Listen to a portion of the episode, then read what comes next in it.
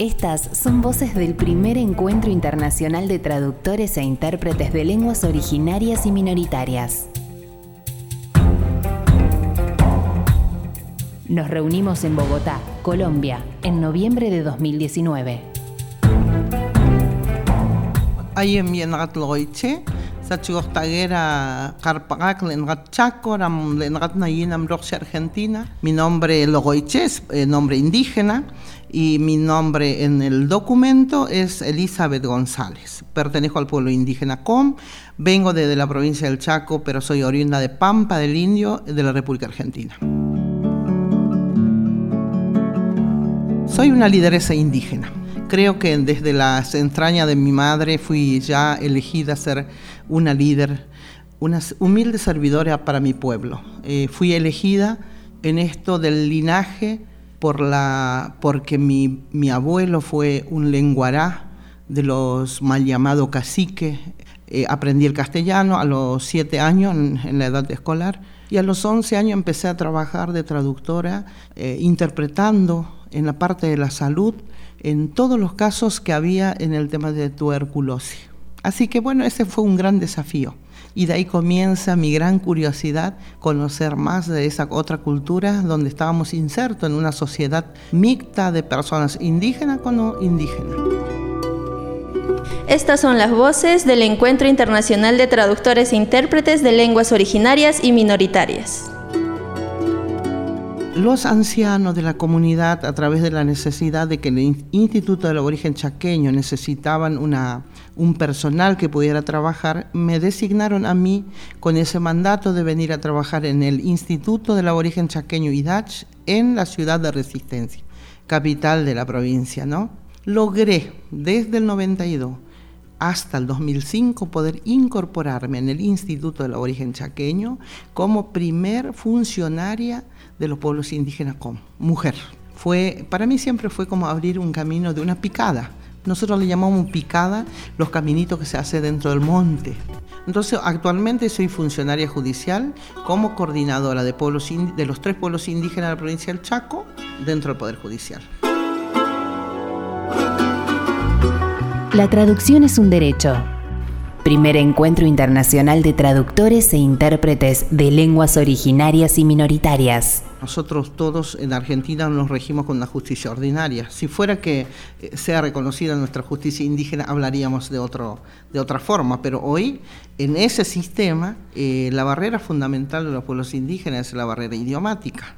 Y en esa barrera idiomática hemos tenido a muchos hermanos presos o condenados por no hablar la lengua española. Entonces es importante para que cada hermano pueda tener también en la llegada a, la denuncia, en la llegada a cuando es víctima, cuando es también imputado, poder hacerlo en su propia lengua. Y en esto fue la figura en el 2015, la incorporación de varios peritos traductores e intérpretes eh, dentro del Poder Judicial. Y eso, paralelo a eso, también incorporamos personal de planta eh, indígenas al Poder Judicial. En su mayoría eran hermanos del pueblo Huichí.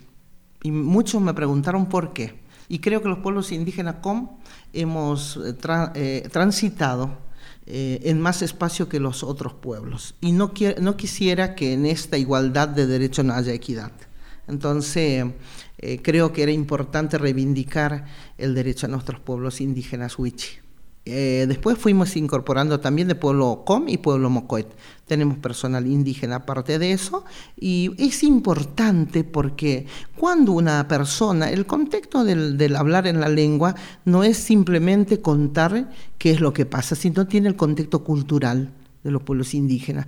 Eh, y eso también fue un trabajo muy duro porque no era solamente para que nuestros hermanos sepan y puedan decir, hoy yo tengo el derecho de contar con un perito traductor, sino el otro lado, quien imparte justicia, cómo lo acepta. Cómo un juez aceptaba que dentro de sus audiencias estuviera otra persona que anteriormente nunca estuviera. ¿no? había jueces que le molestaba la presencia de un indígena.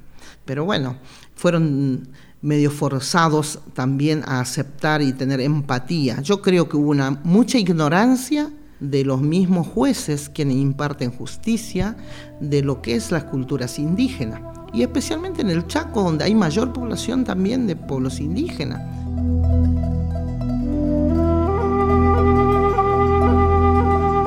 Estas son voces del Encuentro Internacional de Traductores e Intérpretes de Lenguas Originarias y Minoritarias. Amo, amo con, con todo mi corazón, mi cuerpo y mis fuerzas espirituales el tema del derecho indígena. Una mujer empieza a contar dando un testimonio de un caso de, una, de un eh, femicidio de una joven. Esta mamá empieza a dar su testimonio en su lengua eh, mientras el traductor hacía la interpretación de lo que contaba esta, esta mujer, nunca he visto que una juez con tanta atención había terminado después diciendo que jamás había experimentado escuchar una, una, testimonial que hablara como que desde su corazón. Entonces entiendo que la lengua no es solamente el poder hablar, sino el poder demostrar los, lo que es nuestra cultura, nuestra, eh, movimientos corporales, nuestras miradas, eh, y eso hace, y en eso yo digo que es llamar acceso a justicia. Porque antes hablar en público en la lengua indígena era como no vergonzoso, sino temor tan grande a la discriminación. Hay una discriminación racial todavía latente, cuando yo pensaba que hoy día, porque creo que nosotros hemos amado las culturas no indígenas, las culturas de italianas, alemanas, personas eh, que son los inmigrantes que han llegado hacia nuestros territorios indígenas y hemos amado, conocemos tanto de muchas culturas y creo que el desconocimiento, la ignorancia de lo nuestro ha hecho también que no hubo empatía. Y creo que eso estamos logrando, el que otro escuche no importa que no entienda, escuche, ya hace diferente. El pueblo com es combativo, es. El com es combativo, pero es con mucha paciencia. Tuvimos grandes líderes con grande espiritualidad. En esto no puedo alejarme porque creo que existimos por la espiritualidad, en la dualidad de las personas y en esta espiritualidad tan grande que existimos.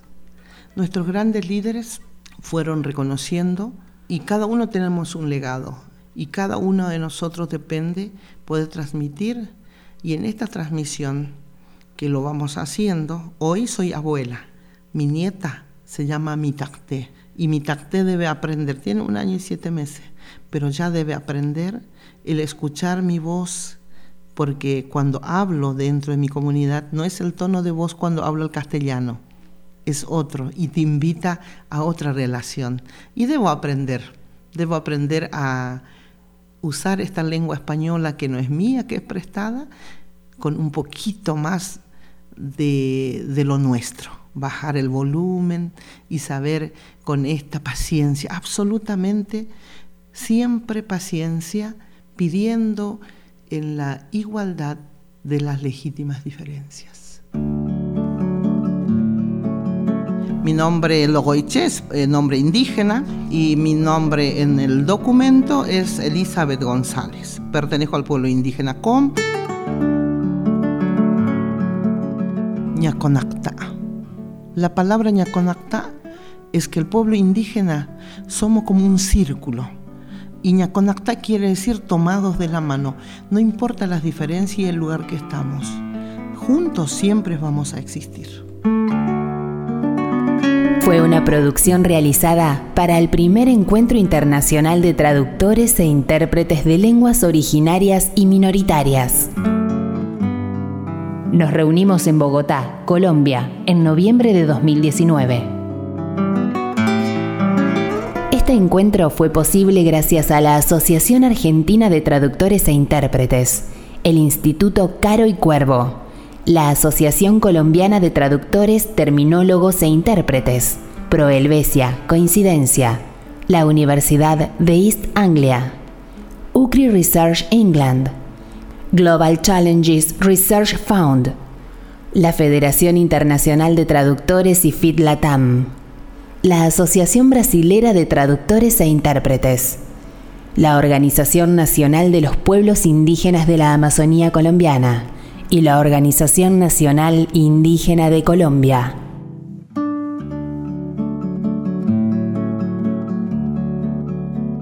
Entrevistas y realización sonora, Mariano Randazzo.